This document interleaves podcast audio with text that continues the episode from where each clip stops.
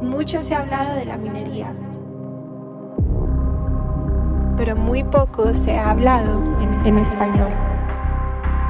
Es hora, es hora de incrementar tu hash rate y minar ese bloque.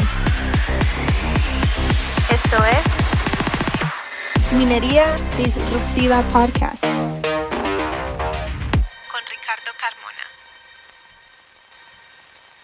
¿Qué tal amigos? Bienvenidos a un nuevo episodio de Minería Destructiva Podcast.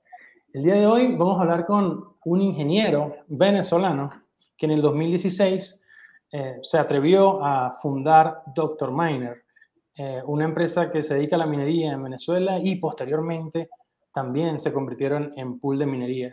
Muy interesante, está con nosotros aquí Juan José Pinto. ¿Cómo estás, Juan? Hola Ricardo, ¿cómo estás? Eh, gracias por la invitación. Sé que a pesar de que estás en México eres venezolano y bueno, yo creo que este episodio es un poquito más especial porque somos paisanos.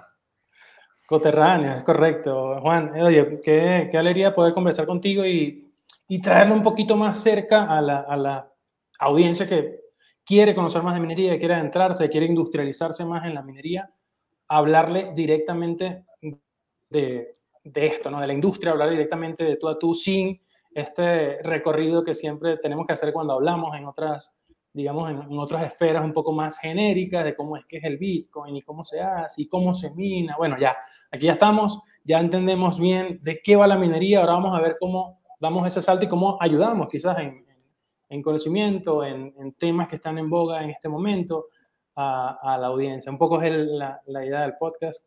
Y aprovecho ya de una vez darte, darte un poco la palabra para que me cuentes esa historia de, de cuando hiciste clic con la minería.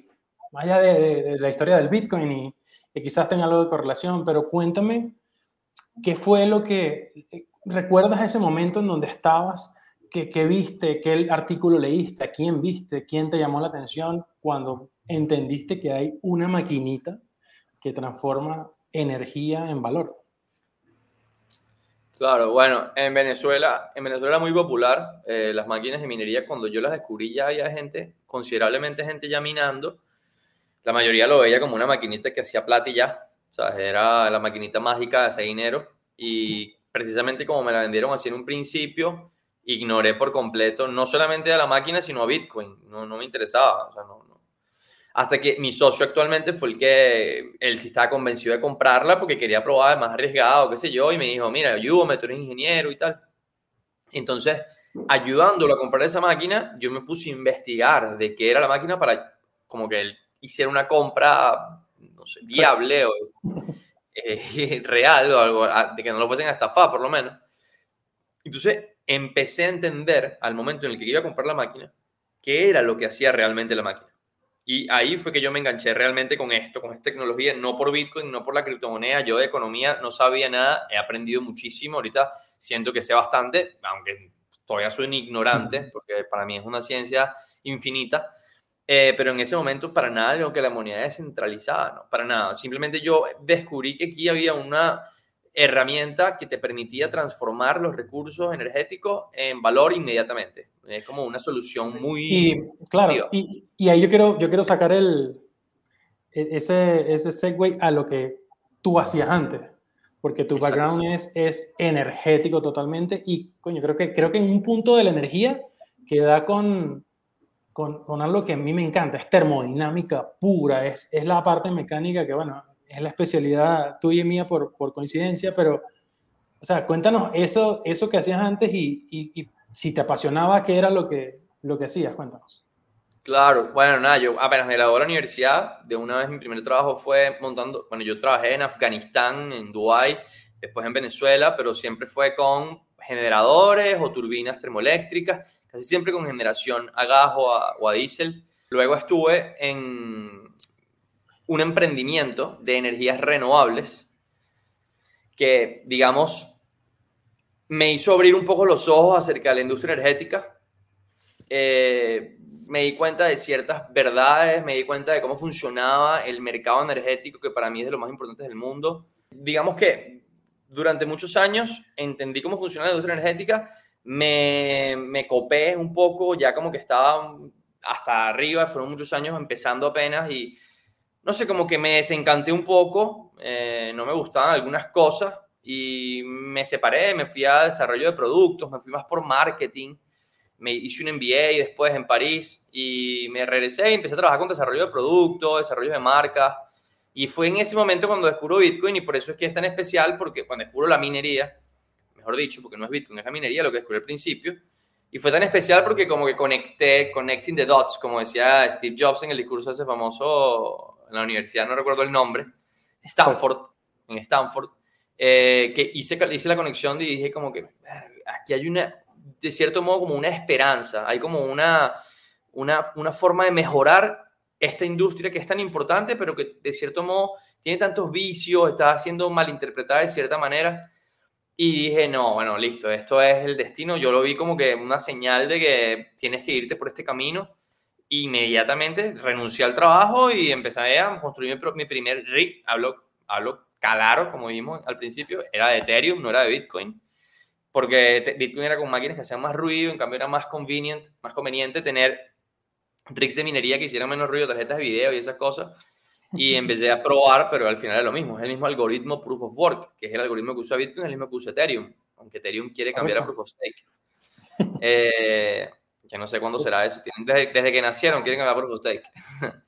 Entonces, el, empecé a construir una máquina, me, me trasnoché, leí muchísimo de Andrés Antonopoulos, fue mi primer mentor pasé noches enteras viendo sus videos y entendiendo lo que él decía. Después empecé a entender ya la parte más financiera y económica del desarrollo, pero obviamente yo leía más la parte energética, sobre todo porque desde el principio Bitcoin lo han atacado por el consumo energético y yo, pero tuve, por, la, por el background que tengo, tuve la, digamos, la, la, la manera, la forma los atributos para darme cuenta de que no lo ataques. Eh, tuviste justamente el mindset eh, como más idóneo para no dejarte, digamos, influenciar en justamente viviendo en Venezuela en ese momento, capturando ese momento, en un momento crítico también en Venezuela, la economía justo en, en pleno derrumbe 2015, 2016, presumo que fue ese momento. Y entonces, coño, tener un mindset claro de que lo primero que tiene en la mente sería minería, pero eso requiere energía y en Venezuela la luz es malísima. O sea, es el primer, eh, la primera influencia errónea que por supuesto, si tú tienes un mínimo background y más como uno sólido como el que tenías, el, eh, el enfoque es totalmente diferente. Entonces, sí, sí hablamos un poco de eso. Y, cómo ahora se transforma en Dr. Miner, ya siendo una empresa consolidada, eh, traduce esos eh, vicios, problemas, en oportunidades reales porque son más que tangibles. ¿Cómo, cómo, cómo nota Juan José esa traducción que mucha gente nota de parte negativa y cómo la ves tú. Claro, bueno, en, el momento que construí la primera máquina y que la armé y la conecté en mi casa al enchufe de mi cuarto, para mí yo, yo, yo sabía que lo que estaba realmente era transformando algunas gotas del caroní que se producen en energía en el gurio o gotas de petróleo que se producen en energía en las termoeléctricas o gotas de gas que en realidad pertenecen a todos los venezolanos. Yo tengo miedo ese concepto, yo soy pro domestic mining, pro home mining, para mí, no, para mí es la esencia de la minería.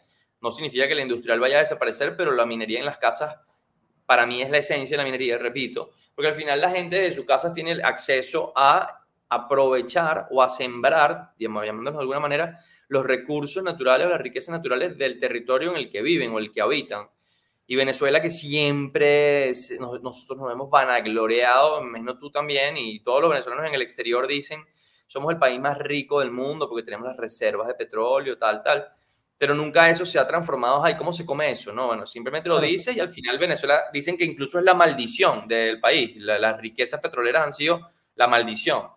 Eh, entonces yo desde el principio lo veía de esa manera y fui, fuimos como llevándolo ya a escala. Ya fuimos empezando a darnos cuenta de que, ok, si lo llevamos a nivel industrial, realmente pudiéramos aprovechar mejor optimizar el uso de los recursos y transformarlo en bienestar para el país de verdad, o sea, no, no, que no, y, desde adentro, porque además tú explotas los recursos naturales de Venezuela o donde sea que mines, México, donde sea que estés, los, los, explotas ahí mismo, cuando estamos acostumbrados normalmente a exportarlos, a montarlos en un barco y enviarlos a Estados Unidos, enviarlos a Cuba, enviarlos a China, enviarlos a donde sea, ahora no hace falta eh, transportarlos, los siembras aquí mismo en Venezuela y los cosechas luego en, bienestar, los cosechas en, en recursos para, para, el país, en beneficios, en desarrollo, en crecimiento. Y nada, todo empezó con, con la primer, el primer proyecto grande que tuvimos. Eh, nosotros tuvimos un proyecto con, de hospedaje, fue el que, el que nos dio el primer empujón con Panda Miner, que es una marca, una empresa, perdón, china, una marca también, una empresa china eh, que producía unos equipos GPU industriales para mining, eh, pero ellos tenían, eran unos gigantes en minería, ellos tenían 100 megas en China por lo menos ya en 2016 y nosotros lo logramos convencer en medio de todas las dificultades y aprovechando que el precio de Bitcoin estaba muy bajo, porque eso fue en 2018, estaba el precio de Bitcoin ya en 3 mil dólares, entonces ya estaban ahorcados, el precio no estaba bien, el, precio de la electricidad se volvía cada vez más clave y obviamente nosotros ofrecíamos unos precios muy bajos acá en Venezuela. Todos sabemos en Venezuela la electricidad de hecho ha sido regalada por muchos años y ahorita no, para los mineros nada más no es regalada, pero sigue siendo la más competitiva del mundo sin duda. Y ese fue el primer empujón en el que, justamente, y como si fuese una señal del destino, cuando él envió esas máquinas a Venezuela, ocurrió el apagón nacional. Justamente ese día. Esa anécdota.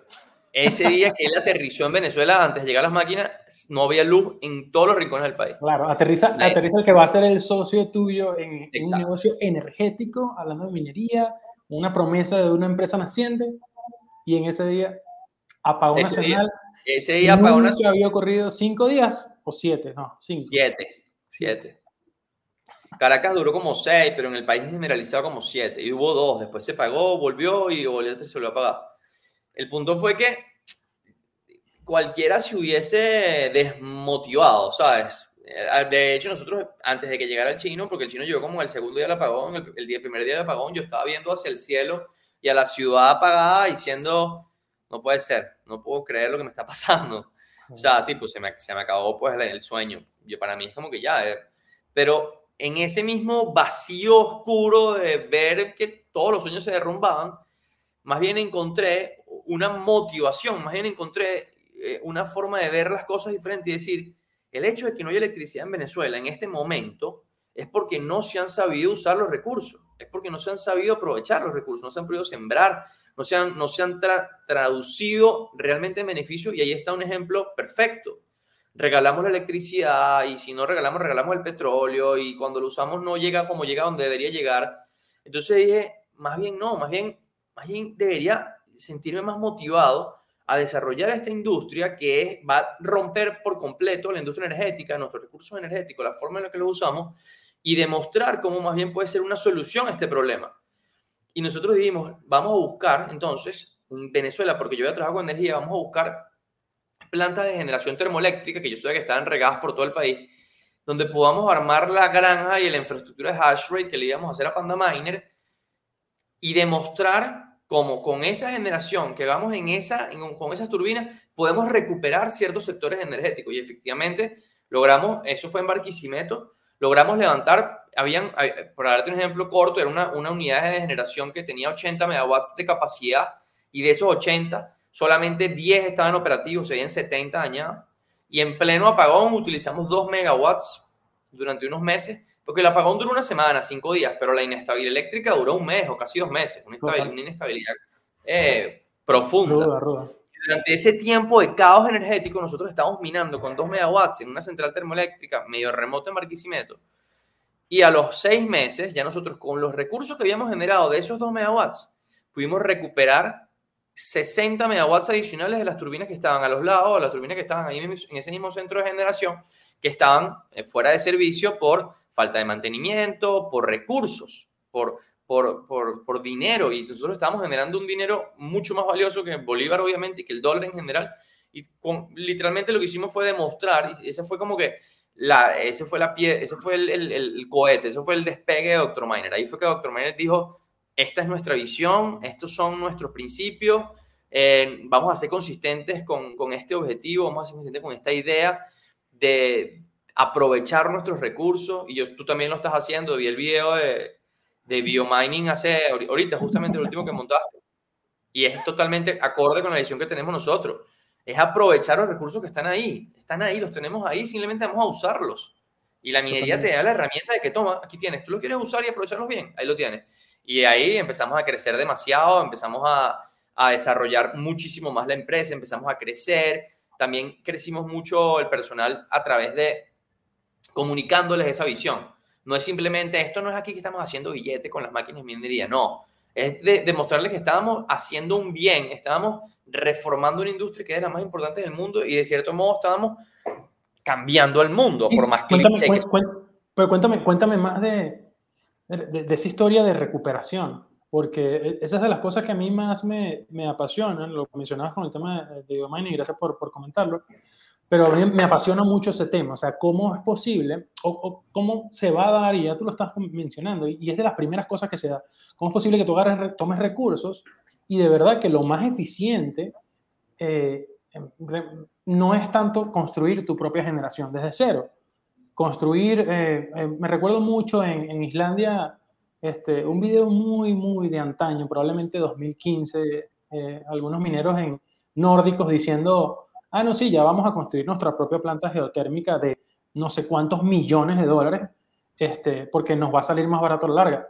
Y claro, suena, eso es cuando estás lleno de billetes, o sea, totalmente comprensible. No, y suena muy bonito. Suena muy bonito, bueno, era el camino más largo y, está, y estás claro, o sea, e, este es un tema de, que el, yo creo que el dinero mejor invertido, en el caso de biomining, recupera un biodigestor de una, de una granja que ya lo tiene allí y que está a esto de que se eh, mejore su tecnología, se haga un pequeño refurbish allí y ya tú tienes gas y energía. Es exactamente lo, lo que mencionas y, y, creo que hacer ese clic es muy importante porque suena muy bonito comprarte eh, una línea de transmisión nueva, poner tus transformadores gigantes de 200 megas, suena muy bonito, pero sí recuperas muy, muy eficientemente si mejoras. Y quiero, no sé si, si nos pudieras contar un poco de, de, esa parte o a lo mejor ya traducirlo al, mundo actual, si Dr. Miner funciona hoy en día con, eh, con plantas de generación termoeléctrica, como les comentas, que han recuperado ustedes mismos, que han participado en recuperar, cómo se maneja ese, ese tema en específico. Eh, esa, esa historia aterrizada, si nos puedes comentar un poco más de eso, me suena muy interesante porque no lo conocía muy bien de, de ustedes, Juan. Claro, o sea, yo parto, yo parto de un principio de que al final aquí lo que estamos es reduciendo el desperdicio. O sea, para mí, eh, si tú quieres ser bueno con el ambiente, no tienes que montar una granja solar, ni tienes que poner un panel eólico, ni, ni usar un carro eléctrico. Para ser bueno con el ambiente es muy fácil.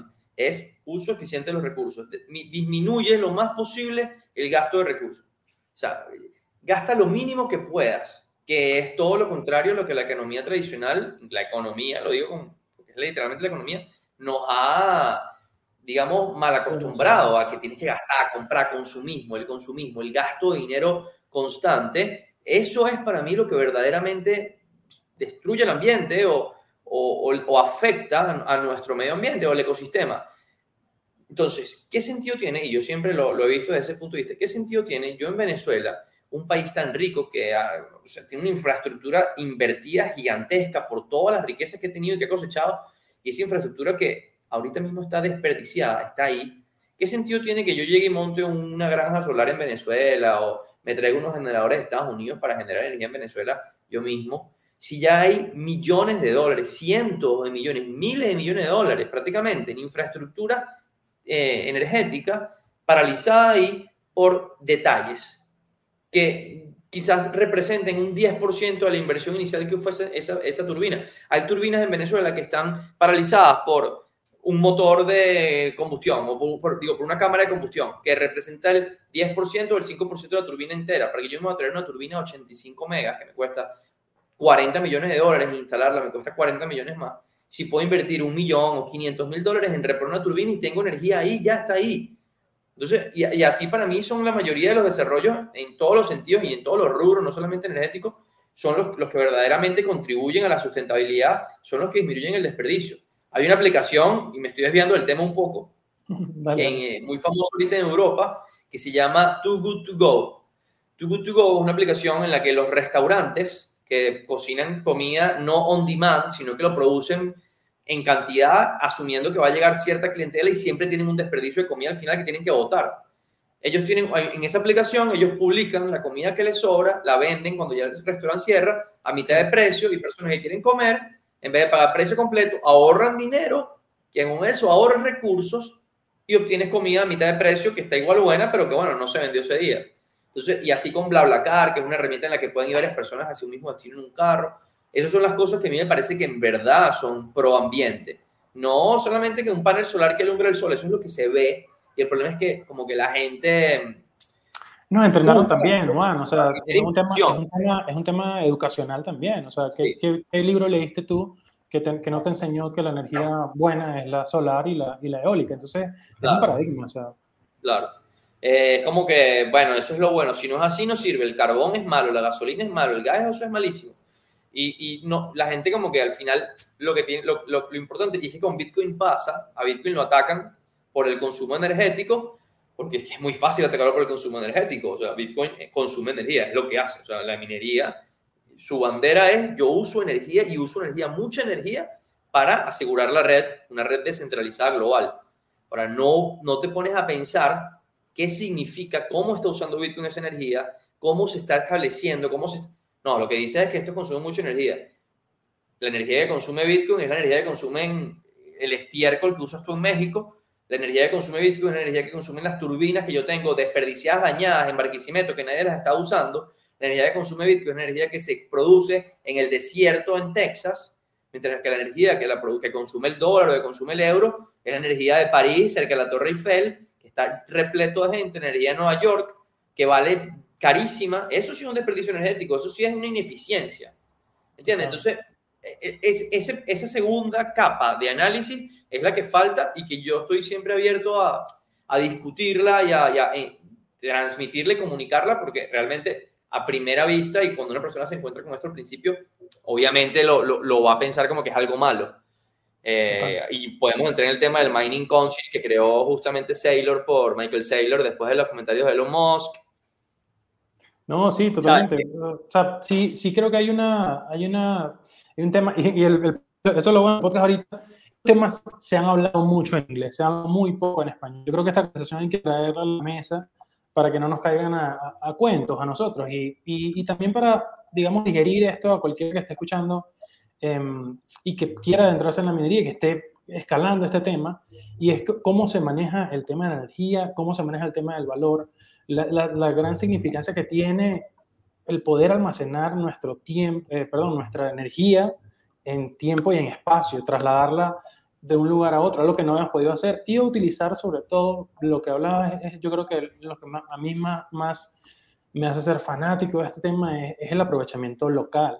El aprovechamiento local y, de la pirámide invertida de, abajo hacia arriba, en vez de el minero buscar, eh, yo, quizás suena, suena un poco raro, pero decirte como que, bueno, el minero parásito busca en donde esté más barato, no le interesa, está haciendo plata y, mientras que si ocurre del, otro, del, del lado inverso, tú tienes a una, tú vives en, en la zona, este, ¿cómo se llama? Donde nosotros producimos eh, o, está nuestro, nuestro barco minero, donde se eh, produce mucho eh, mineral, o sea, y, además está en toda la industria del, del metal de, Venezuela, y a lo mejor la industria está abandonada, y están esos megavatios de energía que quedaron allí. O sea, eso, eso que nazca de allí hacia afuera es lo que a mí me, me apasiona más, o que por lo menos algunos de nosotros podamos conectar los puntos y decir, oye, hay que hacer esto con esto y aprovechar el valor para, para lo que viene. Me, me, interesó mucho lo que, lo que decías en cuanto a aprovechar la, lo, de las, eh, lo de las subestaciones. Este, justamente eh, me, me, vino a la mente que cuando, cuando, o sea, cómo tú puedes abonar en que un minero se instale en Venezuela, un minero grande como yo lo considero ustedes, eh, Doctor Miner, ¿Cómo puede abonar esto a que se reestructure? Y yo quiero que tú lo parafrasees también, a que se reestructure o se mejore el sistema eléctrico venezolano. Porque vamos a, a, decirlo también así en, el impacto que puede tener a largo plazo y que tú lo tienes bien claro. Pero hay gente que no lo entiende muy bien. Pero les voy a poner eh, también otros, un ejemplo acá en, en México, eh, digamos, este, una, una situación quizás un poco más estandarizada, más del día a día, que quizás dejamos de ver en Venezuela por algunos problemas políticos y económicos en su momento, pero si tú acá a la, red vas eh, en cualquier parte de México y le pides 2 megavatios de potencia, por ejemplo, este, probablemente ellos tengan disponible la capacidad no es tanto como para saturarte una red de transmisión, probablemente en ningún país, em, pero eh, sí te van a hacer una cuota de entrada. Es decir, vas a tener que pagar un, un, un, primer pago, un primer bono que se lo queda totalmente a la empresa eléctrica porque con eso ellos, en teoría, van a poder ampliar la red, aunque ya la tengan disponible para ti, pero con eso van a poder ampliar la red para que después el que venga a pedir más adelante no se quede sin, sin, sin esos dos megavatios. Entonces amplías las, las subestaciones, amplías los transformadores, quizás amplías alguna línea o tienes un fondo para seguir ampliando. Así es como funciona acá, nos cobran bastante dinero por cada megavatio equivalente, digamos, que queremos sacar de la red, pero eso se reinvierte automáticamente. Eso es algo que dejó de pasar en Venezuela este, desde hace un tiempo, digamos, con, cuando tú, cuando, cuando está la debacle del, de que el precio no se quiere subir, se, se cae un poco el, el, esquema del mercado. Y yo quiero que tú me cuentes ahorita por qué alguien que, te, que, que, que, dude de, algún, de los mineros puede decir, este, ¿cómo es posible que una granja de Dr. Miner que mañana se instale de 5 megavatios en cualquier ciudad del interior del país puede mejorar la red. O sea, ¿cómo, cómo eso se traduce y dónde está la parte en donde, en, en donde participa Dr. Miner? Claro. Eh, de una te digo que aquí en Venezuela eh, a los mineros los han visto como que son los culpables de la crisis eléctrica.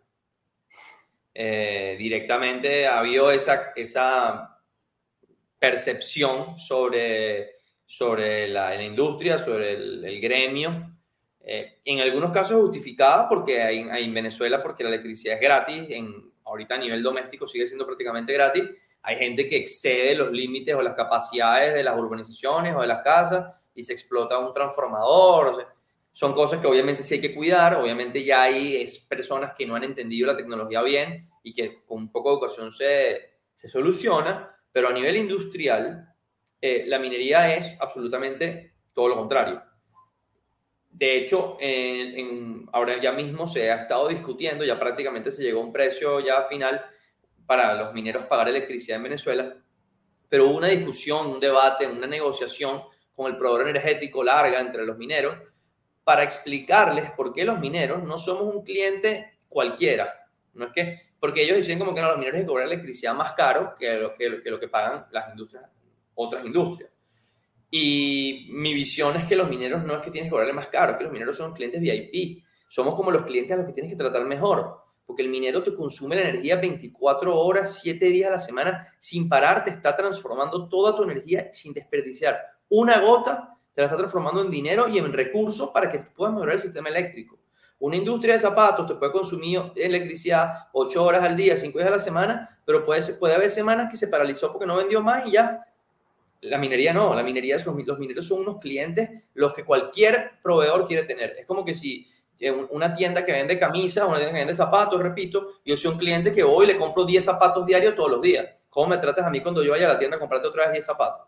Ese es el mismo trato que deberían recibir los mineros porque estamos transformando todo lo que nos dan, todo lo que tenemos lo estamos transformando en recursos. Somos el, el, el generador de, de, de, ganancias principales para el proveedor energético que al final el proveedor energético es nacionalizado y significa que somos el principal proveedor de recursos para el país en general. Y aparte una de las pocas industrias que también puede poner ese primer pago, esa primera inversión inicial que habíamos hablado, que te comentaba yo aquí en México, para que se den estas transformaciones, ¿correcto? Y es, la, y, es la, y es una industria tan flexible que tú me puedes decir, bueno, ya aquí no hay suficiente energía, pero tenemos allá 200 megawatts que nadie quiere, ¿los puedes usar y me los paga? Ok, voy, te los uso y te los pago eso es mágico, eso no lo hace más nadie. Mueve una industria de zapatos de, de, de tu cupita, del Tamacuro, del Tamacuro para Monaga.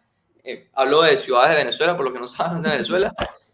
Entonces, eso es importantísimo porque al final nosotros somos como que si fuésemos unos optimizadores energéticos. Somos uno, una, una máquina de ultra eficiencia que vamos eh, reduciendo el desperdicio donde sea que haya. Vamos, vamos eh, como, como una aspiradora de desperdicios, ¿sí? literalmente, como una aspiradora eh, pero en el buen sentido, porque vamos limpiando el desperdicio, que al final es para mí, y repito, el concepto que es lo que realmente ayuda al ambiente. Y eso fue lo que pasó precisamente en Barquisimeto, que mientras no había electricidad en todo el país, habían 2 megawatts en Barquisimeto siendo desperdiciados que no podían llegar a las casas porque no había sistema de transmisión.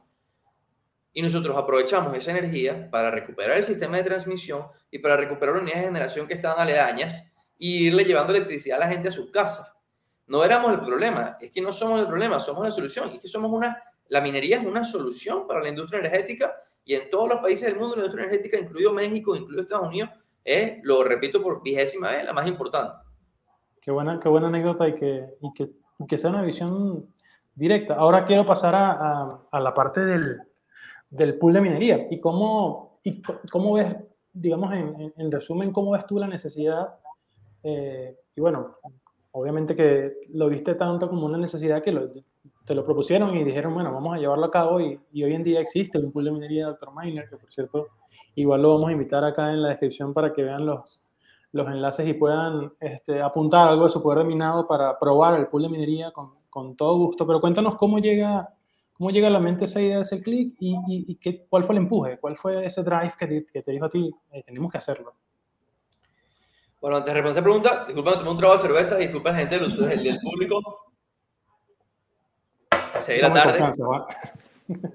Sí, sí, sí, bueno, sé que estamos todos en confianza. Al final estamos hablando claro, como dice al principio.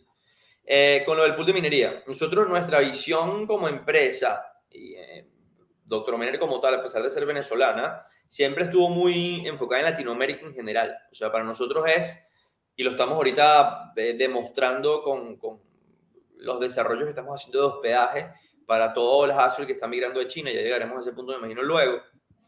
Pero siempre nuestra intención ha sido descentralizar la minería. La minería no puede estar, para nosotros era obviamente sabíamos que estaba pasando naturalmente, pero para que terminara de pasar naturalmente como estaba pasando, alguien, fuese nosotros, fuese otro, lo iba a tener que hacer. Necesitábamos, era como una responsabilidad para nosotros, presentar a Latinoamérica como una opción para desarrollar la industria. Porque la industria de la minería, para que Bitcoin funcione bien, la minería tiene que estar perfectamente distribuida por donde sea que hayan recursos. Y Latinoamérica, que es un territorio con tantos recursos energéticos, tenía que solidificar una industria óptima que diera la cara por Bitcoin. Es al final fortalecer a Bitcoin como tal.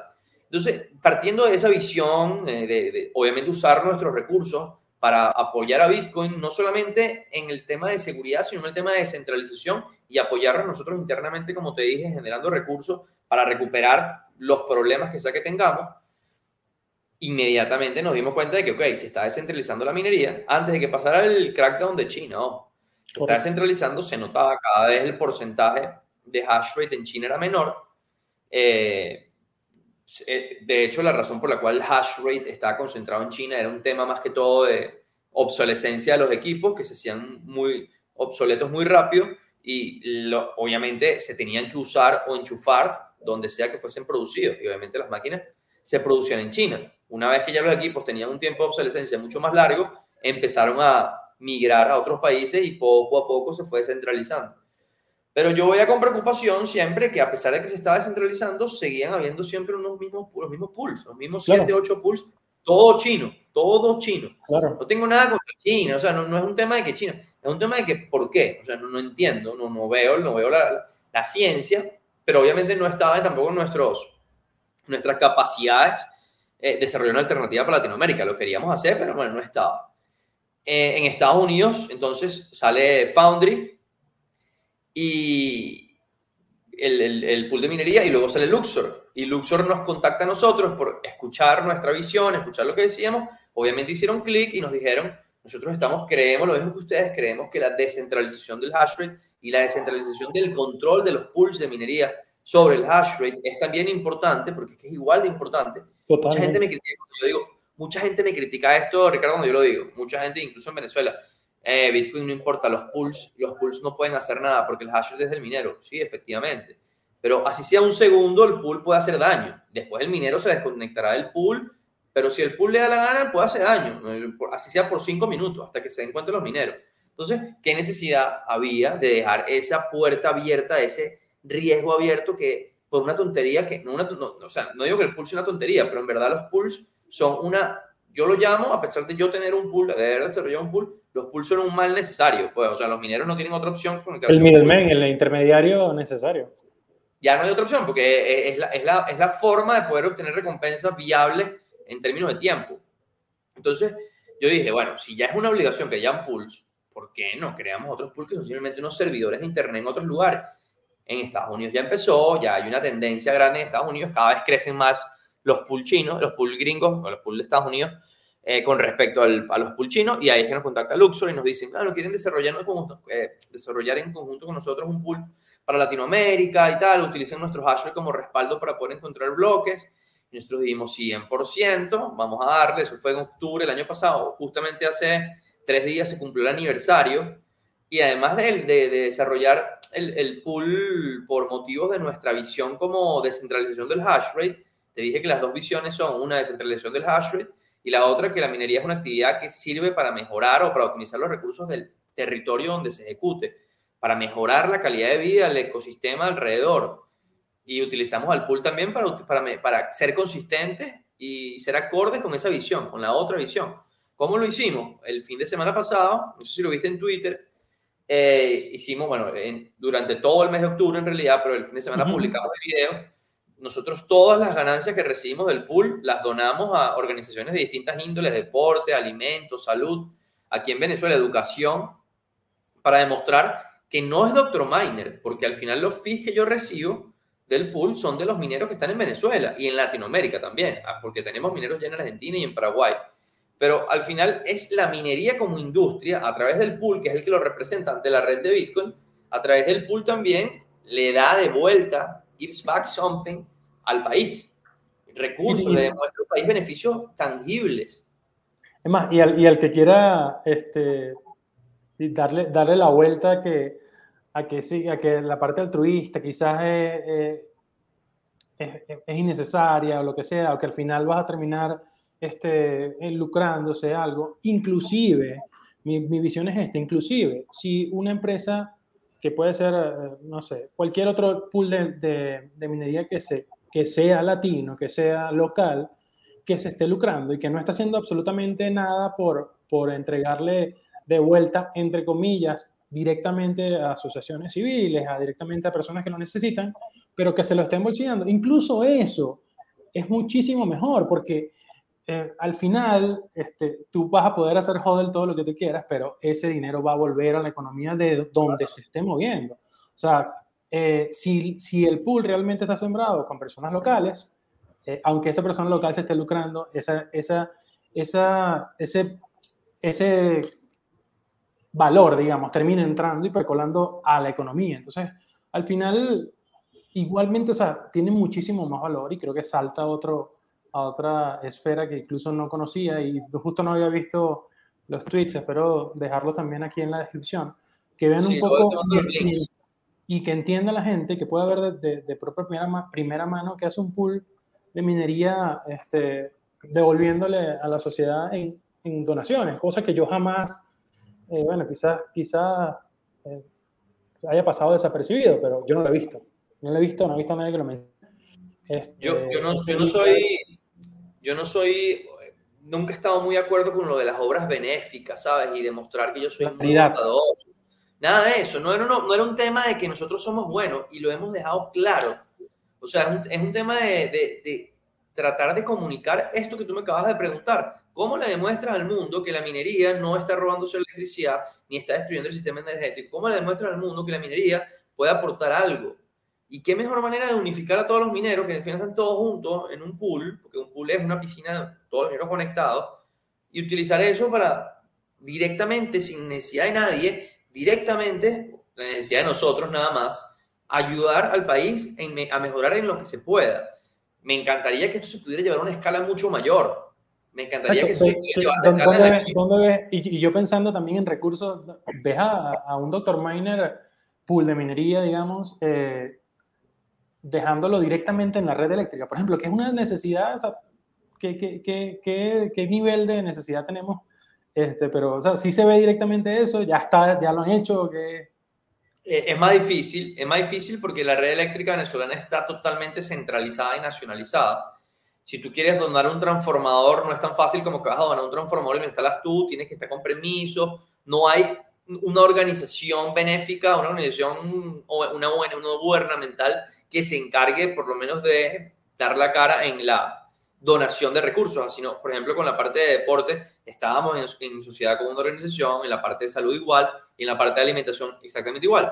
En la energética todavía no hay. Si la hubiera y si nos abrieran las puertas a poderlo hacer, nosotros lo haríamos directamente, porque al final nosotros hemos hecho eso, eso es nuestro conocimiento, pero yo, yo soy de los que piensa de que poquito a poquito, poquito a poquito, puede durar 200 años. De hecho, yo, yo siempre lo he dicho, yo podría no estar vivo en ese momento. Quizás no esté vivo, pero que llegue un momento en el que realmente sí, que, directamente los recursos que se están transformando, las riquezas que se están transformando en recursos, esos recursos se utilicen para bienestar inmediatamente. O sea, ya que se vuelve un ciclo continuo perfecto, que era lo que, lo que proponía Henry Ford. No sé si tú leíste, y este, desviándome otra vez, como siempre. No sé si tuviste que hace 100 años Henry Ford propuso la energía eléctrica como respaldo del dinero en vez del oro. Él al final decía que una de las cosas, además de que él decía que iba a detener las guerras, obviamente, porque el oro es un tema de control y de conflicto, en cambio los recursos energéticos están regados y distribuidos por todo el mundo en cada territorio y cada territorio tiene sus recursos naturales.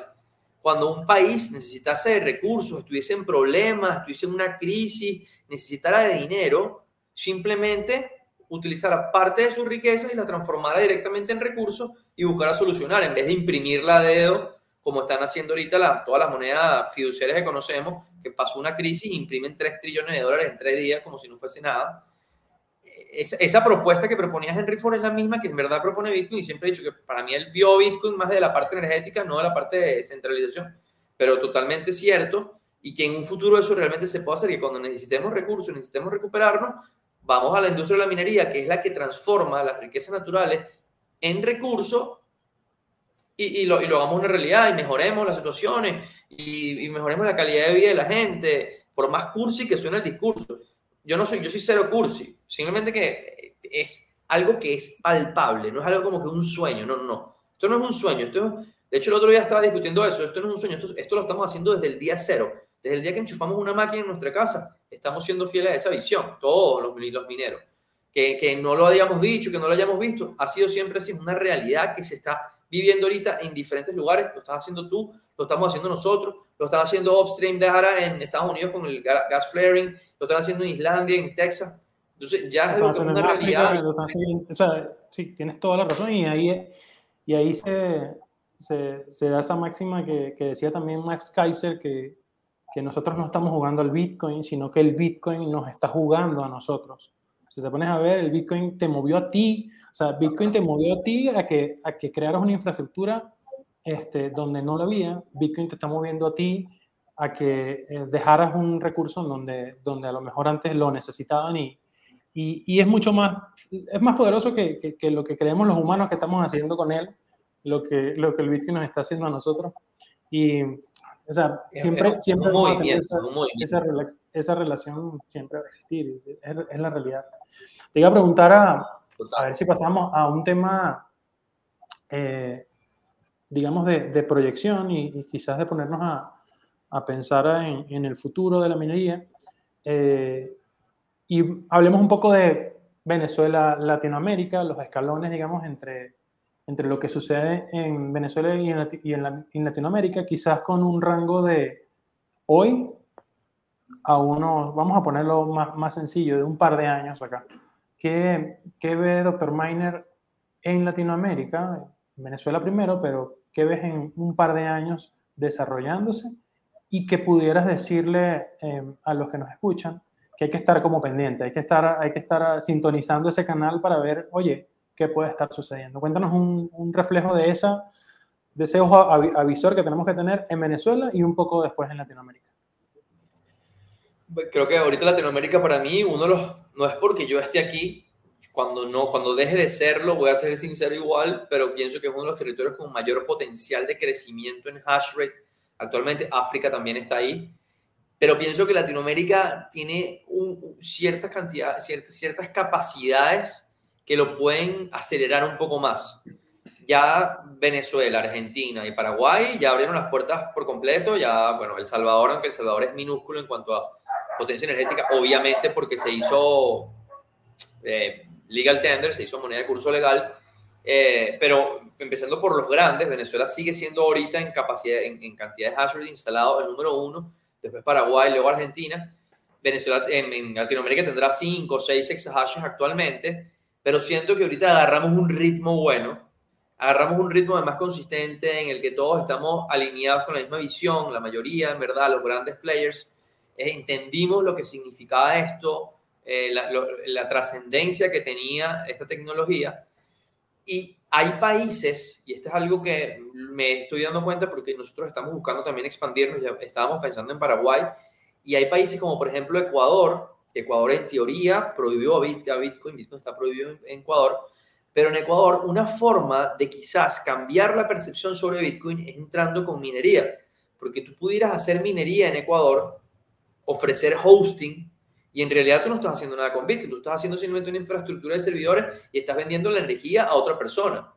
Y desde ahí, desde ese punto de vista, empezar a demostrarle a Ecuador como país cómo está aprovechando sus recursos de mejor manera y terminar de quitarse la careta con Bitcoin. Así como en Paraguay ahora hay un candidato, un diputado que está queriendo con, proyecciones y con ambición a ser presidente, que quiere también hacer a Bitcoin una moneda de curso legal, que es Carlos Rejala. Eh, lo mismo va a empezar a pasar en Argentina. Perú, Perú también nosotros hemos estado buscando, Perú también tiene infinidad de recursos totalmente desperdiciados, disponibles, que todavía no se han utilizado porque no están tan abiertos con Bitcoin, pero quizás, quién sabe si después de todos estos años, la minería que siempre ha sido como la actividad oscura detrás de Bitcoin, se vuelva más bien la que abra las puertas a la tecnología a los países que faltan.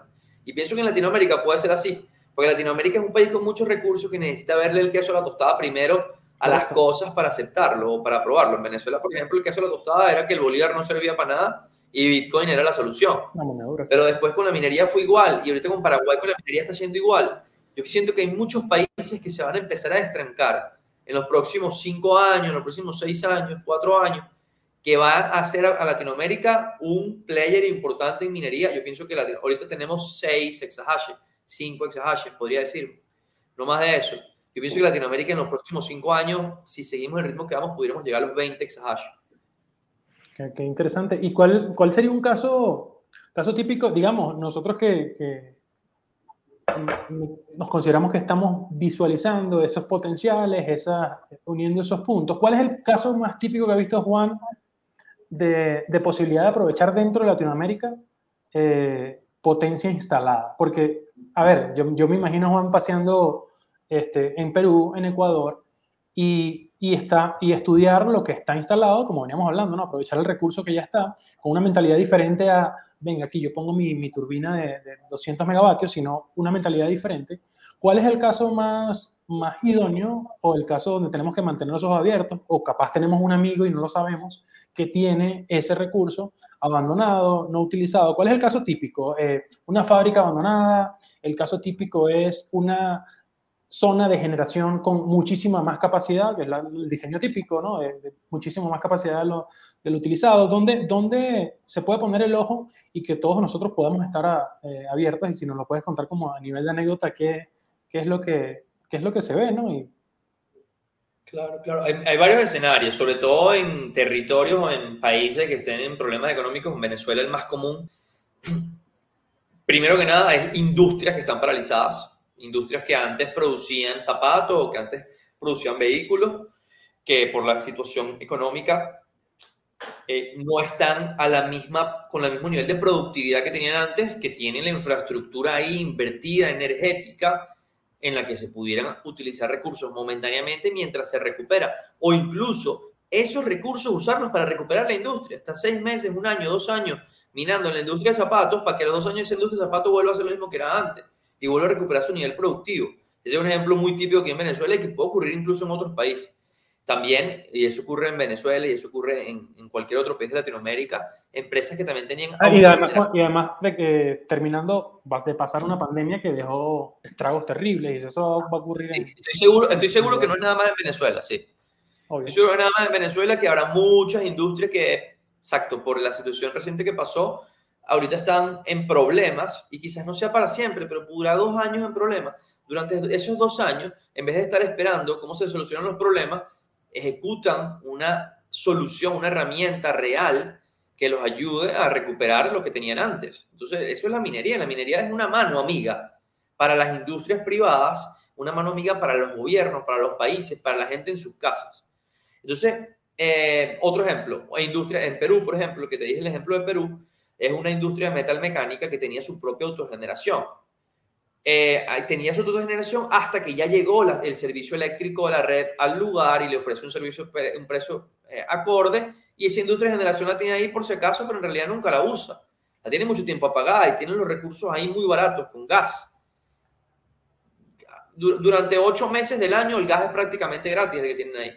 Ese es un ejemplo perfecto. Y es que hay infinidad, es que es infinidad. Es simplemente el concepto que yo digo para identificar una oportunidad para minería es dónde se está desperdiciando, dónde hay desperdicio de recursos, donde tú ves que no puede ser, que, ganas que, este lugar al que tanto se le metió plata, mira cómo está ahí paralizado. Esa es una oportunidad para minar.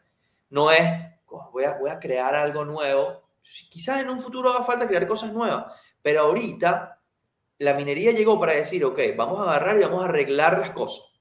Vamos a arreglar y vamos a mejorar todo lo que está por ahí dañado, desperdiciado. Vamos a agruparlo todo, vamos a, vamos a ponerlo a producir y vamos a, a, resolver las cosas. Vamos a poner el vamos a, lo, lo, simplificaste en una, en una, oración y me encantó. Vamos a arreglar las cosas. O sea, vamos a arreglar, es ese, ese, es ese amigo de nosotros que sabe de mecánica y, y, y, que tú tienes un valor ahí que no lo puedes, no lo puedes utilizar y venga que yo lo arreglo. Y aprovecho y meto este plug aquí que, que, que no sé si, si venga al caso, pero estoy seguro que si tienen una planta con, eh, de generación termoeléctrica, una planta de generación de turbina, llamar y levantar ese teléfono y tocar la puerta a Juan en Twitter, o sea, seguro que va a llegar a buen puerto. No sabía de esta visión tan, tan profunda tuya en cuanto a, arreglar las cosas y, y, que radica en el real, la real utilización de, de, de, la generación. Así estoy yo también buscando de loquito eh, la industria acá en México gran industria, eh, de todo tipo de industria, industria de manufactura, industria de producción de alimentos. Estoy buscando todos esos eh, actores que tienen autorizado la generación de 10 megavatios acá, de 5 megavatios acá, porque estoy seguro que en esos cachos, en esas industrias golpeadas, en esas industrias con poca productividad o incluso abandonadas, está la clave para localizar ahí un beneficio para, para esa misma población, un beneficio económico y desarrollo para, para nosotros. La industria, acá, para la industria que está paralizada. Industria. O sea, es, es, clave, es interesantísimo y, y, bueno, creo que, creo que es, la, es la clave de este episodio, ¿no? Y, y, qué bueno que lo podamos ver también al, desde el punto de vista eh, latinoamericano. Te pregunto ahora, ¿Qué, ¿Qué, ha pasado? ¿Cómo se ha palpado? Fíjate que te voy a estar preguntando en dos términos. Primero recordándole a la gente que se cayó por completo el poder de minado de, de la red de Bitcoin, cayó en poco más del 50%. Pa hay que recordar esto porque cae la, la el, digamos, la, la pared, la, la, fuerza de la seguridad que le damos a la red, al, procesar transacciones cae el 50%, cae el 60%. Equivale a que cualquiera de las industrias que, que tú tengas, bueno, tu fortaleza se cae el 50%, más del 50%, el precio se mantuvo, el valor se mantuvo, tus bitcoins siguen siendo tus bitcoins, no se imprimieron más bitcoin, no se tomaron decisiones monetarias incorrectas y ahí estamos. Y se sigue ahora recuperando. Decisiones, decisiones emocionales. Decisiones emocionales. emocionales de, se descarga Listo. Ahora, yo quiero comentar contigo, y, y, tú que estás en la industria minera, sobre todo en Latinoamérica, cómo realmente se sintió o se ha sentido, sobre todo estos días, y si todavía per, perdura esa, ese movimiento de, del éxodo chino hacia buscarle un hogar a las, a las máquinas que estaban recordando, estaban en, en China, igual esto que quede para la historia, y eh, a través de un decreto dijeron, bueno, los que estaban registrados, por cierto, con sus licencias acá, vamos, les dar dos semanas para que retiren no solo los mineros, sino los equipos eléctricos, transformadores, me retiran todo, y dos semanas si no van a la cárcel. Entonces, obviamente se da el éxodo. ¿Qué empezó a suceder? O sea, donde, eh, el teléfono empezó a sonar, eh, empezamos a recibir equipos, empezamos a comprar precio de gallina flaca, se sigue dando, no se sigue dando, prefieren, o sea, ¿qué, qué, qué percibiste tú y, y, cuál es la sensación real de Dr. Miner bajo el tema del éxodo? Bueno, nosotros, nosotros de casualidad o bueno, quizás por, porque era lo que tenía que pasar, ya le habíamos hecho hospedaje a un cliente chino, años atrás, en 2018. Eh, un minero grande en China que se vio muy afectado por, por esta decisión del gobierno de China, obviamente le cerraron todas sus operaciones. Entonces ya sabíamos lo que significaba, cómo funcionan ellos y ahora que estaban forzados a salirse, cómo iba a ser la, la conversación, ellos inmediatamente, los primeros países a los que fueron eran los más cercanos, Kazajstán, por ejemplo, eh, Rusia. Kazajstán ahorita está totalmente colapsado, hubo incluso creo que está un apagón, un corte de luz a los mineros, ahorita, y eso acentuó los problemas. Luego Estados Unidos por la seguridad jurídica que ellos ven allá y porque también hay una industria mucho más madura. Y Latinoamérica, Paraguay principalmente, eh, nosotros desde, desde nuestra trinchera ofrecíamos a Venezuela y obviamente con miedo a algunas personas, pero otros como ya era una realidad. Y lo que yo digo es, los, lo que yo digo siempre es, o sea, y los, ellos me decían, no, que el gobierno, mira lo que nos pasó aquí. Yo le decía, sí, perfecto, totalmente, aquí puede pasar. Pero lo mismo que puede pasar en Venezuela también puede pasar en Estados Unidos, puede pasar en Paraguay, puede pasar en Argentina. No, no se puede confiar en ningún gobierno. Si tú tienes una, una, operación de minería, tienes que distribuirla por todo el mundo. Por eso es que la minería es distribuida. Por eso es que Bitcoin, para que funcione, la minería tiene que ser distribuida. Porque no se puede confiar en ningún gobierno. Lo mismo que pasó en China puede pasar en cualquier otro lado. Yo lo que yo les decía es, no me mandes todas tus máquinas a Venezuela. No estoy pidiendo que mandes mis máquinas a Venezuela, todas. Pero distribuye un poco a Venezuela, distribuye un poco a Paraguay, distribuye un poco a Argentina, distribuye un poco a Estados Unidos. No vamos a resolver el problema si movemos todas las máquinas de China a Estados Unidos o si las movemos todas a Rusia. Mantenemos el mismo problema de centralización de hash rate. Entonces, eh, eh, por eso siempre dije que era como una responsabilidad. No, que tú, ¿cómo le ofreces a la gente venir a Venezuela con los riesgos que tiene Venezuela? Y yo decía, los riesgos que tiene Venezuela los tiene cualquier otro país, por lo menos en Venezuela ya está regulada la minería. Ya sabemos que en Venezuela hay unos riesgos gigantescos de intervención del Estado, pero si siquiera la minería está regulada. No sabemos la regulación que va a tener Paraguay. Quizás en Venezuela intervengan, pero puede que en Paraguay también, y puede que en Argentina también, pero en Estados Unidos no, o que en Argentina, en Estados Unidos sí. No sabemos, no hay manera. el, el, gobierno no sabemos cómo va a reaccionar ahorita. Estamos en la fase, la típica fase de primero te, ignoran, después se burlan de ti, y de último te atacan y después tú ganas. Entonces estamos ahorita en la fase medio del ataque. Entonces no sabemos cómo van a reaccionar, ya China lanzó su primer ataque, quizás Estados Unidos dice sí, vengan, vengan y después dice que no. Nadie puede tener plena seguridad si la actividad no está perfectamente regulada lo que vaya a pasar en ningún lado. El riesgo en Venezuela es alto, pero en los otros países no significa que sea tan bajo como creen. Entonces, nosotros la, la, las llamadas que tuvimos y, las personas que nos contactaron, que preguntaban por Venezuela, siempre decíamos, sí hay un riesgo, pero tienes un riesgo en casi todos los demás lugares. Distribúyelo lo mejor posible y disminuye el riesgo, lo diversificas. Entonces, se, solidificó eh, parte de la participación y, la segunda parte te permitió también abrir eh, este, granjas fuera de Venezuela. ¿Cómo se solidificó y, y, si te permitió diversificar también?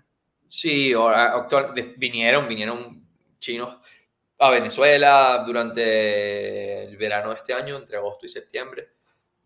Eh, fuimos a Paraguay, eh, visitamos a unos partners en Paraguay venezolanos que minan en Paraguay también y establecimos comunicación con el ANDE, eh, o la ANDE, que es la Corpolec de Paraguay, para desarrollar una operación de 2 megawatts allá, que todavía no está lista, está en proceso de planificación, pero es con el mismo objetivo de ofrecerle una un portafolio de opciones. Es como que cuando tú inviertes en acciones, inviertes en diferentes acciones por, para diversificar. Lo mismo aquí con la minería.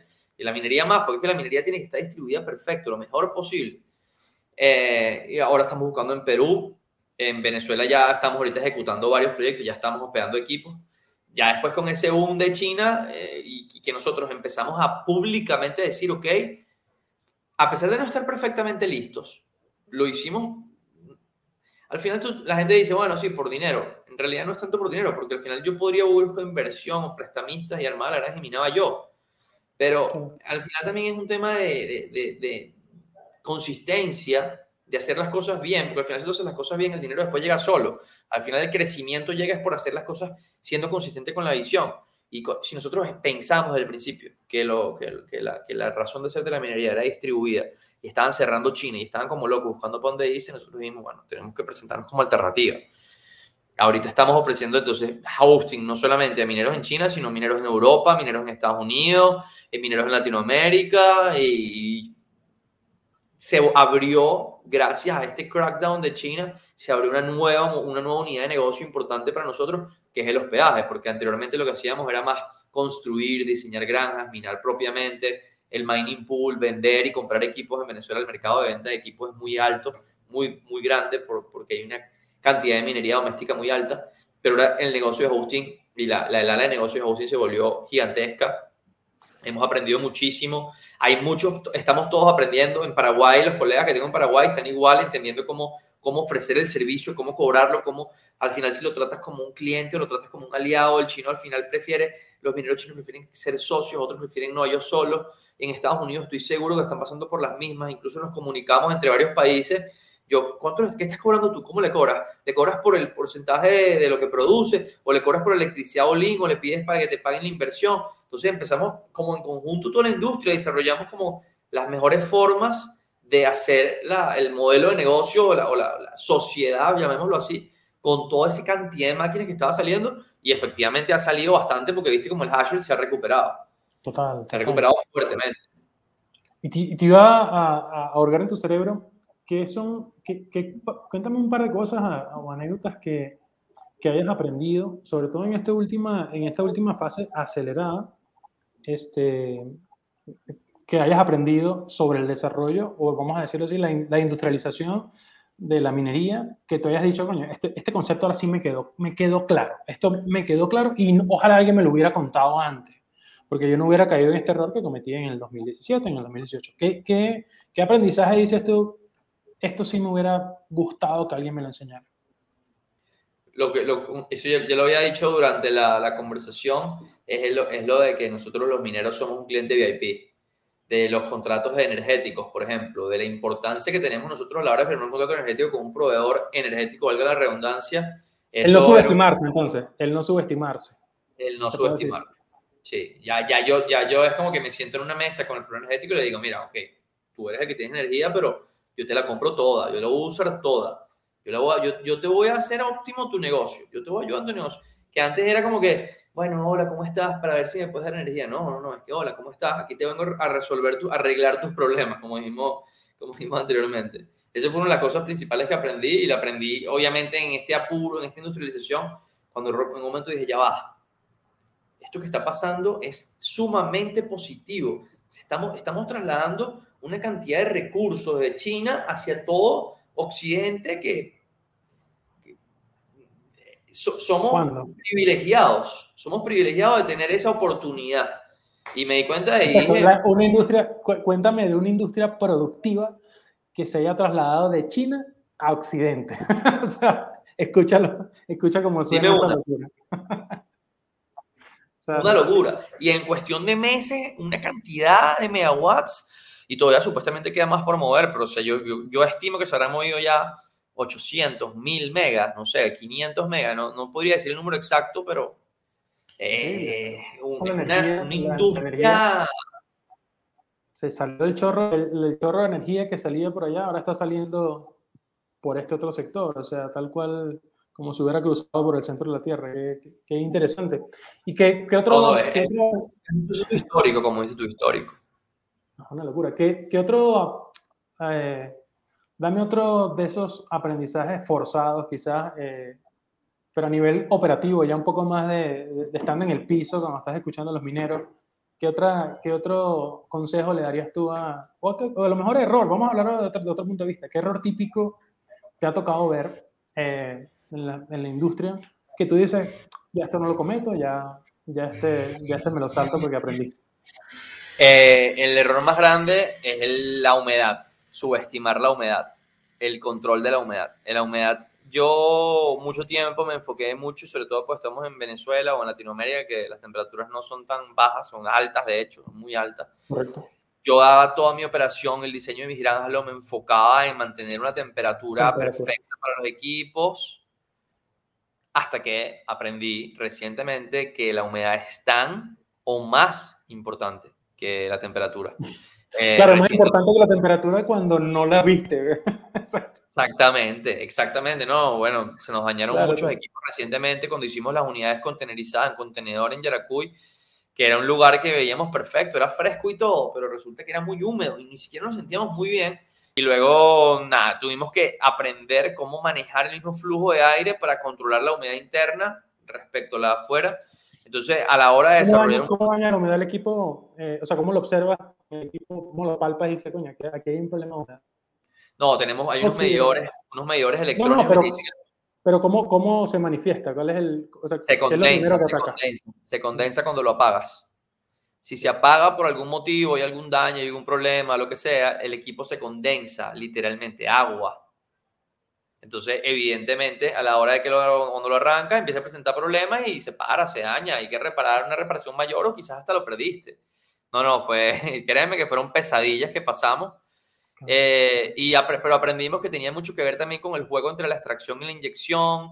Y cuando hay un, por ejemplo, nosotros en Venezuela tenemos problemas de, se nos, hay apagones todavía, pero blackouts, pero momentáneos, por dura media hora, 20 minutos, 45 minutos y en esos momentos el extractor, por ejemplo, que lo dejábamos prendido, había que también, que, digo, que se iba la luz, había que mantenerlo prendido para que eh, siguiera el flujo de aire, entonces tuvimos que comprar una planta para prender el extractor, ¿entiendes? Entonces, mucho, muchas cosas que, que y, la aprendizaje que le digo a los mineros es que estén muy pendientes de la humedad, estén muy pendientes de la humedad que tienen en el lugar antes de empezar a meter máquinas, porque después los equipos los pierdes y bueno, a llorar para el valle. Pues. Claro, claro, claro. Este es el tema de, de, de, también el crecimiento del minero. Creo que es uno de los aprendizajes que, que yo me, me, he cansado también de repetirlos, que, que, que, lo mencionan incluso no los mineros, no los mineros recién nacidos, sino los que tienen más tiempo, crece poco a poco. O sea, es uno también de los, de los consejos típicos o,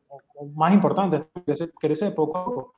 Eh, nos decía Alejandro en el capítulo anterior, Alejandro de la Torre, que que les recomiendo mucho ese capítulo, lo pueden revisar, crece poco a poco y no te compres las máquinas antes de tener el espacio en los anaqueles para, para cargar las máquinas. Encárgate y desvívete en invertirle y, ejecutar el espacio correcto, en dejarlo las tomas perfectas, en habilitar este, no solamente, como decías, temperatura, ventilación, sino también humedad. Encárgate de eso que después, y yo, yo también lo veo así, Juan, después el negocio va a llegar solo y te van a obligar a que tengas tus máquinas allí sin tú, sin tú casi eh, necesitarlo allí, rogarlo a nadie. O sea, yo creo que eso sí es un, buen punto. Adelante. La, la minería es un, es un, juego de resistencia. O sea, los mineros, y eso ya está claro, en la minería a largo, a muy, no ni siquiera a muy largo plazo, pero a largo plazo es un negocio muy estable. Unos el rendimiento de la minería, los, ingresos de la minería son muy estables. Bitcoin subo o baje, son muy estables. Siempre y cuando logres mantenerte vivo, logres resistir a largo plazo. Y para poder resistir a largo plazo, tienes que tener una estructura suficientemente sólida como para aguantar las tormentas. Porque en cortos plazos pueden haber tormentas. Los que no aguantan las tormentas no hicieron el trabajo, no resistieron y entonces el negocio no les es rentable. Te iba a preguntar justamente eso, porque eh, estaba analizando el otro día Em, ¿cuál sería ese consejo o esas palabras que le puedes decir a alguien que esté industrializándose, el que esté creciendo ahorita, empezando con su primer mega, en cuanto a el mindset a tener cuando lleguen las verdes, cuando llegue, cuando llegue ese winter, cuando, cuando el precio del Bitcoin caiga a la mitad, que sabemos y, y, casi que estamos seguros de que, de que eso va a ocurrir, en algún momento vamos a estar felices y, y, y con el valor por hash muy alto, pero tenemos que estar preparándonos al contrario, o sea, el mindset al contrario.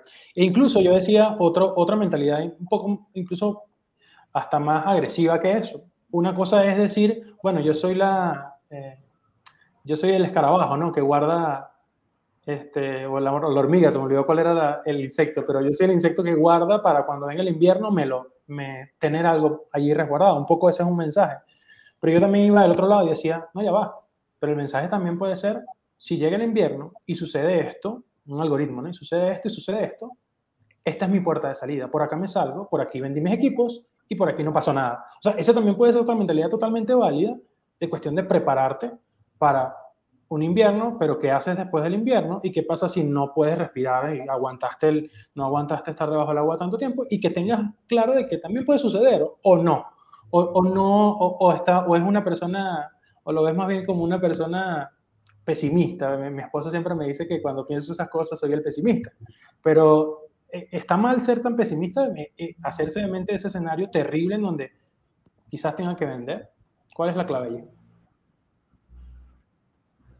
Bueno, yo lo que siempre recomiendo con minería es cuando está muy, muy, muy bueno el profit, que los equipos empiecen a dispararse, ya está pasando, y si Bitcoin llega a lanzarse el último jalón, que no sé hasta cuándo lleguemos y los equipos empiecen a dispararse todavía más en precio, yo soy los partidarios de que ahí, cuando estamos en las bonitas, vender cierta parte, para una operación de un megawatt, por ejemplo, vender cierta parte de los equipos a un precio alto que te, te, te permite tener capital para superar el invierno cuando venga, no solamente para pagar electricidad en caso de que tengas que poner tu propio dinero, sino para comprar equipos después que estén muy baratos. Porque así como la minería cae, los equipos también caen mucho. Y, lo, y, lo, y, la, y, la, volatilidad, la fluctuación en el precio de los equipos de minería. De hecho, yo tengo un tweet de hace tiempo donde dije que literalmente comprar S9 en el piso fue más rentable que haber comprado Bitcoin en el piso. Una S9 que yo llegué a comprar en 40 dólares. O sea, eh, es, una, es una, una conversión respecto a Bitcoin incluso mejor la gente habla, la gente habla de, la gente habla de Bukele comprando Bitcoin en el, en el DIP y no habla de Juan José comprando mineros en 40 dólares. ¿eh? No, los, los, mineros nadie les importa, no importa lo que hagan. Pero yo creo que eso está cambiando. De hecho, yo en mi Twitter tengo, yo minaba Bitcoin antes de que fuese popular, porque ahorita se está haciendo un poco popular y me parece que está bien que se haga popular, me parece que está bien que se le dé el reconocimiento que tiene. Justamente estábamos ahorita, ahorita estamos haciendo como un refrescamiento de la marca y obviamente me, estoy, me he estado reuniendo con personas que son más especialistas en esa, más come flor, ¿sabes? Como dicen en Venezuela, más, más artistas. más labia. Más labia. Y estaba explicándoles un poco, tipo, cómo, cómo funcionaba la industria, cómo funcionaba la minería, cómo funcionaban las cosas. Y, y al, al final, con, con, respecto a la, a la, minería, ellos me preguntaban qué tan, importante, qué tan importante es el dinero, qué tan importante, qué es mejor, minar Bitcoin o o comprar Bitcoin. Y yo siempre he dicho que no, no sé qué es más rentable, pero seguramente más divertido es minar Bitcoin. Porque minando Bitcoin hasta al final estás produciendo, estás invirtiendo en Bitcoin y al mismo tiempo estás trabajando en la tecnología que protege tu inversión, porque Bitcoin lo protege la minería. Si compras la moneda, al final tienes esa moneda, pero lo que protege la, las monedas son, son, son, los mineros. Y si tienes suerte, te estás divirtiendo con, con, el excremento de los cerditos también. Claro, claro, totalmente. Exacto, es que es un mundo, es una experiencia mucho más memorable que la gente que dice no lo compro porque sube. Si, si vas a hacer dinero, capaz si Bitcoin se va para 200 mil mañana, obviamente hubiera sido mejor comprar Bitcoin. Pero también la experiencia y hacer dinero igual, de que te vaya bien igual, y la experiencia de participar en carne viva del movimiento, de la tecnología, es inigualable. Y para mí eso es una de las cosas que yo siempre digo, sí, yo entiendo, hermano, ganaste mucha plata comprando altcoins, comprando bitcoin o haciendo trading, está muy bien, pero esto es otra cosa, esto no, no me lo compares, eso es como que me digas que es mejor comprar una acción o montar un negocio. Bueno, son, son cosas completamente diferentes. También, exacto. Y también, y también, hay personas que, que tienen mindset diferentes. a lo mejor tendrán el mismo éxtasis que, que, es que, es que, claro, acuérdate que eres ingeniero también y, y, eso percola, termina percolando en la manera en la que ves las cosas, en la manera en la que sientes que, que te entretienes o que, o, que dejas algo a la sociedad. Yo creo que, está bueno el momento además para recordarte que de este, de este episodio este, creo que van a quedar unos muy buenos clips porque eh, hemos dado varios temas muy claves, muy, muy, muy interesantes, muy delicados, muy, muy innovadores, o sea, resalta y, creo que te va a quedar un, buen material por allí para compartir. Y nada, yo creo que podemos ir, ir redondeando acá. Eh, Juan, se me ocurre por allí, cuéntame una pregunta que me gusta mucho hacer y, que me gusta mucho tener esa, esa libertad también de darla a los invitados. Cuéntame ese, ese momento, anécdota o historia graciosa, triste, eh, no sé, diferente momento bajo la lluvia, en donde dijiste, wow, o sea, qué cool y que atesoro este momento y, lo recuerdo con cariño porque esto me pasó dentro de la industria de la minería. ¿Qué, es ese momento primero que te viene a la mente y si no los puedes narrar? Bueno, yo creo que volvemos al tema del día del apagón, cuando, cuando llegué al aeropuerto y estaba llegando este cliente que, era el cliente más grande de la historia de la empresa, que era el momento en el que literalmente si no se da este negocio nos íbamos a tener que ir a Venezuela, íbamos a tener que buscar otras alternativas en otro lado. Y que él se bajó, él, él llegó al aeropuerto, no había ni luz en el aeropuerto y cuando llegó y me vio y me dijo, no electricity.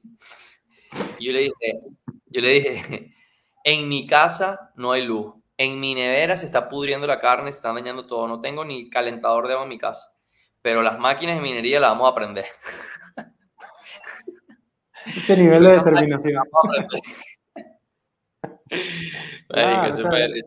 ese, ese momento, o sea, creo que no, no, no había manera de superarlo si, si se bajó del avión tu principal cliente en una empresa incipiente y... Yo llegué al aeropuerto, yo llegué al aeropuerto pensando que le habían desviado el avión. Yo pensé que le habían desviado el avión. Yo llegué al aeropuerto. Aquí, la torre central tiene, tiene generador. Sí, tiene generador. Y yo, aterrizó.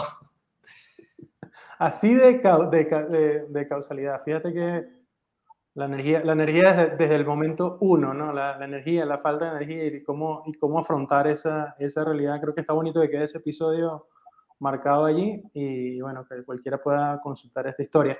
Juan, ¿dónde puede la gente encontrarte eh, si quieren? Bueno, eh, primero cuéntanos para qué debería alguien contactarte, qué le pudieras tú servir de ayuda y dónde te pueden buscar. Eh, bueno, ahorita nosotros, como dije, desarrollamos el servicio de hosting, de hosting de equipos de minería que es bastante valioso, sobre todo para los usuarios internacionales ya que nosotros en verdad nos enfocamos específicamente en instalar infraestructuras de hash rate que sean eficientes, que tengan eh, costos operativos súper competitivos, que puedan competir, que puedan resistir. Eh, también vendemos equipos de minería, en, tanto en Venezuela como internacionalmente. También el mining pool, si quieren probarlo, eh, si están mirando en Latinoamérica, de verdad deberían apoyarnos. Tenemos que trabajar en este movimiento. Para mí es un movimiento la descentralización del hash rate. No tiene ningún sentido que te sigas conectando a un pool que está a 15.000 kilómetros de distancia, en vez de conectarte uno que está aquí cerca, que habla español y que además está donando todos los fees que estás regalándole a un pool internacional, a, organizaciones benéficas, a mejorar la vida de las personas en lo que se pueda. Eh, además de eso, asesoría, hacemos asesoría para eh, diseño, ingeniería y construcción de infraestructuras de hash rate o operación de granjas de minería. Eh, pronto vamos a estar también sacando unos softwares de control y monitoreo. Estamos sacando una alianza que lo puedo decir ya públicamente, pues ya prácticamente es un hecho con Foreman, no sé si conoces a Foreman en Estados Unidos. Eh, ellos, están ahorita con nosotros sacando una, un, un, producto también de control y monitoreo de, minería. Eh, para contactarnos por la página web drminer.com, eh, también por Instagram, no sé si son mucho Instagram, arroba drminer, y por Twitter, arroba drminer-bajo. Eh, mi Twitter personal es arroba bchainbtc, si es que me quieren contactar por ahí, pero la empresa mejor por esos tres que les dije. Perfecto. Muchas gracias, Juan. Yo creo que buena, buena anécdota, buena, buena manera de, cerrar este episodio. Y nada, de verdad que los invito igualmente, denle un vistazo al pool de minería, denle un llamado a, a Juan, que muy amablemente también este, le agradezco la manera en la que nos estamos contactando y, y creo que dejar una, una huella sobre lo que podemos arreglar, no en el sentido eh, etéreo de la palabra, sino en el sentido real de ver algo en la nada y, y transformarlo en algo valioso, creo que fue el mensaje de, este episodio. Gracias Juan, mando un abrazo y nos vemos pronto. ¿vale? Un abrazo Ricardo, un gusto. Cuídate, saludos a todos. No olvides dejarnos un review de 5 estrellas en Apple Podcasts y suscríbete en Spotify. Escríbenos en Twitter en arroba minería podcast.